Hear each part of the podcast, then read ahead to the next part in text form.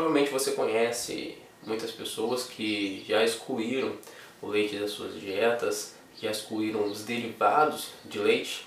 Eu também conheço muitas pessoas que já fizeram isso. Isso porque elas pensam que leite inflama, que leite incha, que leite engorda.